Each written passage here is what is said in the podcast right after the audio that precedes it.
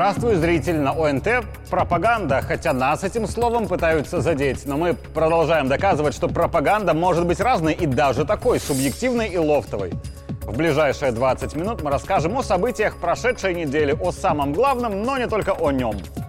Меня зовут Игорь Тур, это моя пропаганда. Начнем. А вы заметили, как снизилась в нашем медиаполе доля новостей о событиях на Украине, специальной военной операции России и в целом противостоянии с НАТО? У этого есть несколько причин, и то, что динамика происходящего на юге как-то упала, в чем есть и плюсы, и минусы, смотря с какой стороны смотреть. И хоть участие аудитории следующий тезис может вызвать резкое несогласие, но человеческая природа такова, что ко всему мы привыкаем, даже если это сразу нас шокирует. Но главная причина, как видится, в том, что у нас полно своих собственных забот. И это я не только про наши маневры для недопущения войны и про прикрытие спины россиянам. Это все понятно, но и те задачи, которые были всегда, никуда не делись. А август – традиционно время, когда вся вертикаль управления в Беларуси приходит в рациональное напряжение. Напряжение, как говорит президент, в хорошем смысле. Да, у нас уборочно, и наш август кормит наш год. От того, как аграрии сработают в этот последний летний месяц, зависит наша экономика и экспортная, и та, которая обеспечивает нам заполненные прилавки в магазинах. Так что буду повторять это в каждой программе. Дорогие сельчане, вся страна с вами, мы все за вас переживаем, мы желаем хороших погод и надежной техники. Но что касается рабочей недели главы государства, то как раз начал ее Александр Григорьевич не в поле, хоть и уборочно. Собрать хлеб, накормить белорусов и, конечно же, заработать на экспорте – это важнейшая задача. Но вот ведь в чем штука – какой смысл будет в том, что мы много заработаем на экспорте, если заработанные деньги мы потратим как-то бестолково? Например, поддерживая те предприятия и инициативы, которые давно приносят одни убытки. Я не о том, что все убыточные предприятия нужно закрыть, ни в коем случае. Как раз так бы поступили всякие беглые, придя они к власти. То, что убыточно закрыть, то, что доходно продать и кайфуй себе до новых выборов, а потом уезжай с наворованным капиталом в Европу. Я это про Украину которая такая бедненькая и постоянно просит денег у мирового сообщества. А беженцы их нередко рассекают на всяких Бентли и Ламборгини. Уже вроде как много раз говорилось, но некоторые никак не поймут. В Беларуси не закрывают убыточное госпредприятие для того, чтобы не выбрасывать работников на улицу, чтобы в целом у всех людей в стране, в любом регионе, была возможность устроиться на работу и заработать. Поэтому у нас аномально низкая безработица – и я осознанно говорю именно возможность устроиться на работу. Возможности есть. Но почему-то у отдельных личностей до сих пор есть обманчивая иллюзия, что государство должно ему зарплату минимум 500 долларов за сам факт того, что он приходит на работу к 9 по будням. Ни в коем случае. По 500 это когда у одного 750, а у другого 250. И это тоже социальная справедливость. Возможность заработать государство создает, а уже пользоваться этими возможностями или валять Ваньку дома на диване и жаловаться на низкую зарплату, вот это уже индивидуальный выбор каждого. Так вот, Ради создания возможностей для людей белорусское государство будет и дальше поддерживать убыточное предприятие. И, как по мне, это главная социальная гарантия нашего социального государства. Но есть ведь предприятия и проекты, убыточность которых и проблемность уже стыдная. О них, как и о долгостроях, в понедельник на мотовелозаводе в Минске говорил президент. Вы, как никто, должны понимать, что это не только памятники бесхозяйственности. Прежде всего, это несозданные рабочие места – недополученные налоги в бюджет, замороженная экономическая активность. И обратите внимание, когда Лукашенко говорит о последствиях бесхозяйственности, он начинает с несозданных рабочих мест. И только потом про недополученные налоги и замороженную активность. То есть снова в приоритете интересы граждан, а не общефилософские минусы для бюджета. Ведь кроме этих трех пунктов есть и спущенные в трубу финансы государства. Лукашенко требует от своих чиновников принятия решений, раз уж давно идут разговоры о перераспределении полномочий. Вот, например, про тот самый белорусский мотоцикл, который, мягко говоря, оказался не совсем белорусским. Что тут свое? Свое э, дизайн-проект, э, э, дизайн-идея, компоновка, сбор всех комплектующих от различных производителей. Значит, ничего своего. Фара чья? Фара китайская. Фара. Щитки Щитки тоже. Двигатель Двигатель китайский. китайский. Да. Ну, Я, конечно, не производственник. Могу не знать каких-то нюансов и наверняка их не знаю. Вот просто со стороны как обыватель. У нас есть замечательное китайское производство автомобилей. Полный цикл с отличным качеством, и белорусы, несмотря на проплаченный скепсис оппонентов, машины Джили полюбили. Судя по докладу главы мотовелозавода, рынок мотоциклов в Беларуси китайцев тоже привлекает, раз они потоком везут себе комплектующие. И, кстати говоря, открою одну военно-производственную тайну. Касаемо Джили, китайцы тоже до последнего пытались продавить идею с крупноузловой сборкой в Беларуси. Им выгоднее и проще привозить сюда произведенные у себя детали, а здесь только их соединять в готовую машину. Но Беларусь и лично Лукашенко настояли именно на сборочном производстве полного цикла, хоть и было нелегко убедить китайских партнеров. Поэтому и комплектующие для мотоцикла китайцы будут готовы возить сюда вагонами и составами. Но вот что мешает принять такое промежуточное решение? Раз китайцы возят сюда все комплектующие, так пусть они здесь и собирают китайский мотоцикл. С перспективой, конечно, создания у нас производства полного цикла. А параллельно с этим мы из своих комплектующих будем собирать белорусский мотоцикл, который не китайский и не из их деталей. Наверное, это будет дольше, возможно, дороже, но как раз у китайцев мы можем и научиться, если уж свои компетенции потеряны. Ну, какой смысл собирать белорусский мотоцикл из китайских деталей? Смысла в этом не видит и президент. Хотя, конечно, за скобки нужно вынести создание тех самых рабочих мест и сохранение бренда мотоциклов «Минск». И глядя на критику чиновников от президента, родилась у меня мысль, которую мы обсудили в среду в ток-шоу «Объективно» на ОНТ. Перемены – процесс не статичный. Не могут перемены случиться один раз и навсегда. Проходит время и нужны какие-то другие перемены. Александр Лукашенко в последнее время обращает особое внимание на проблемные предприятия, сферы и вопросы. Внутренняя проблема. После, как видится, небольшого перерыва с упором на угрозы внешние. Почему?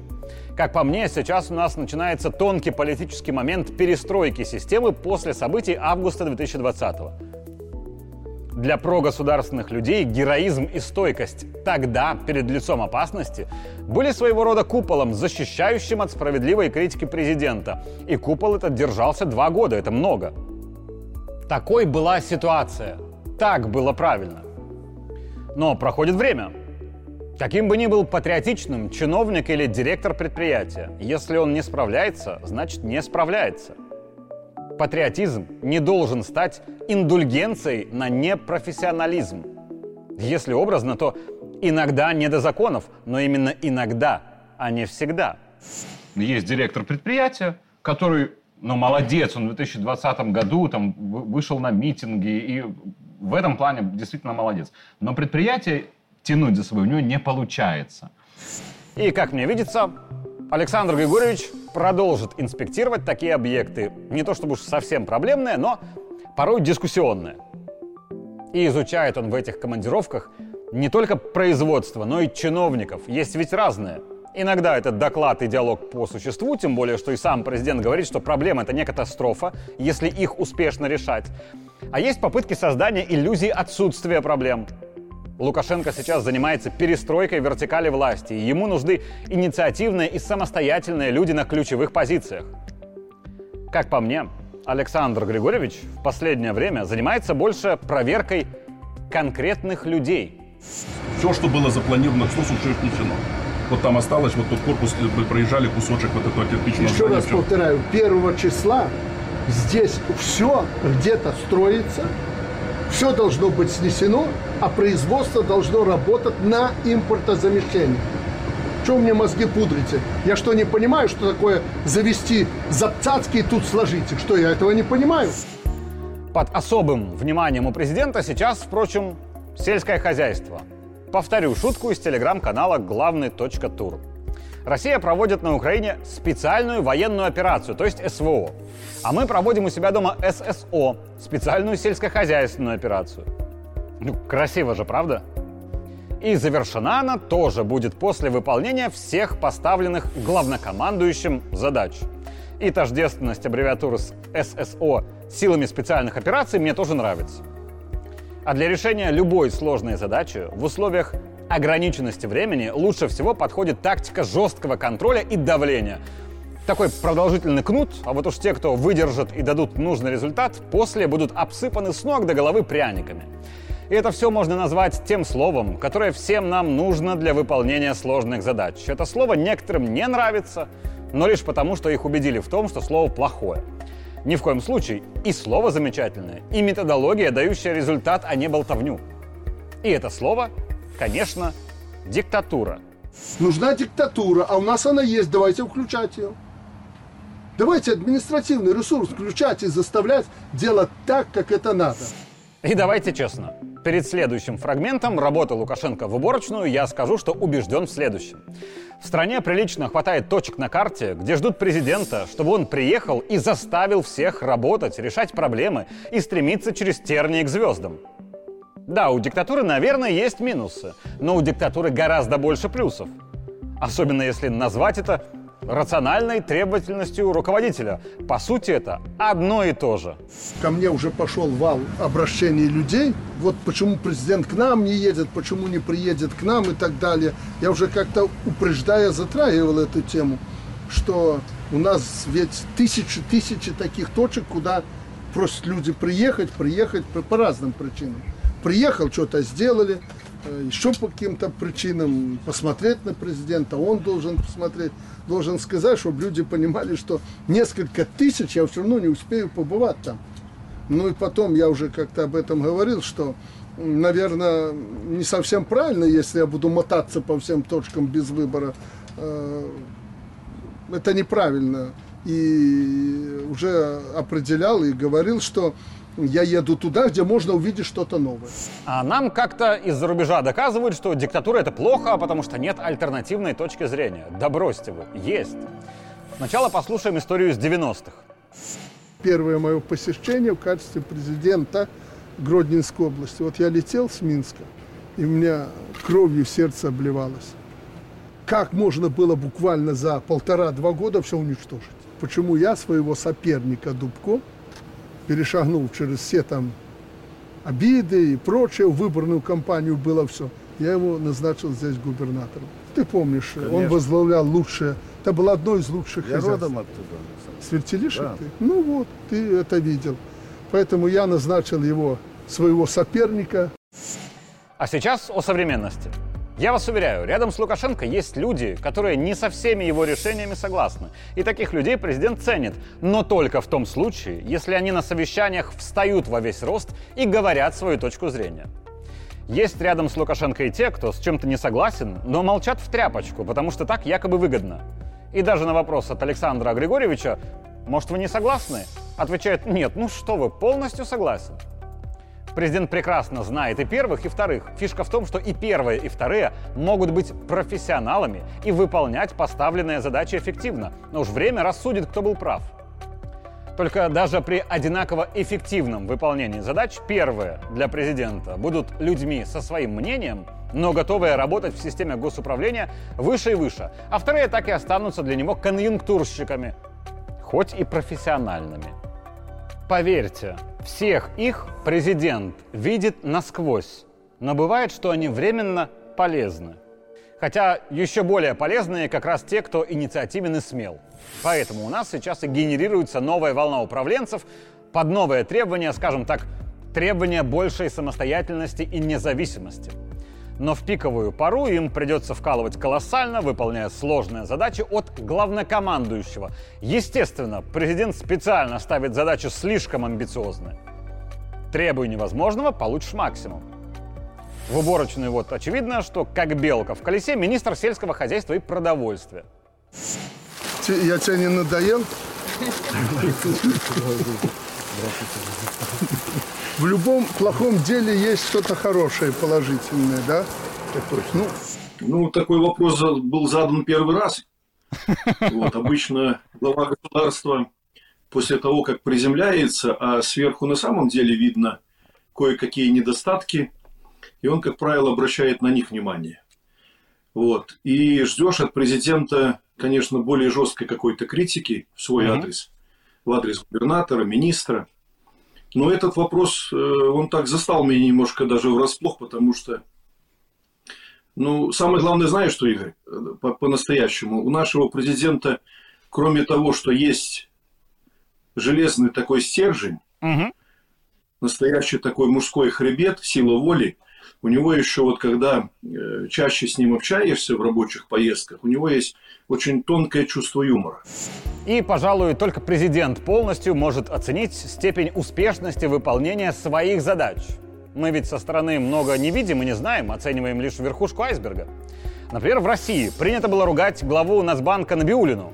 Люди читали новости про то, что в Европе заблокировали, а по сути украли деньги российского Центробанка и возмущались. Ну, как это Эльвира Сахибзадовна такое допустила? Это преступление. А Путин в это время продляет контракт Набиулиной, хвалит ее и награждает. Потому что Эльвира Сахибзадовна гениально выполнила поставленную задачу. Вернула из Европы превалирующую часть российских денег так, что Европа и США не догадались о том, что русские что-то удумали. А именно сломать доллар. Пойми это Брюссель, Лондон и Вашингтон раньше, российские финансовые потери были бы куда больше, а весь финансовый план СВО улетел бы в трубу. Так что Набиулина фактически герой России. Как и у нас, герой Беларуси Петр Прокопович, глава Нацбанка периода девальвации. Не все это понимали и понимают, конечно. Но у Прокоповича не было задачи героически не допустить девальвации. У него была стратегическая задача профинансировать взрывной рост сельского хозяйства Беларуси, который сегодня приносит нам миллиарды.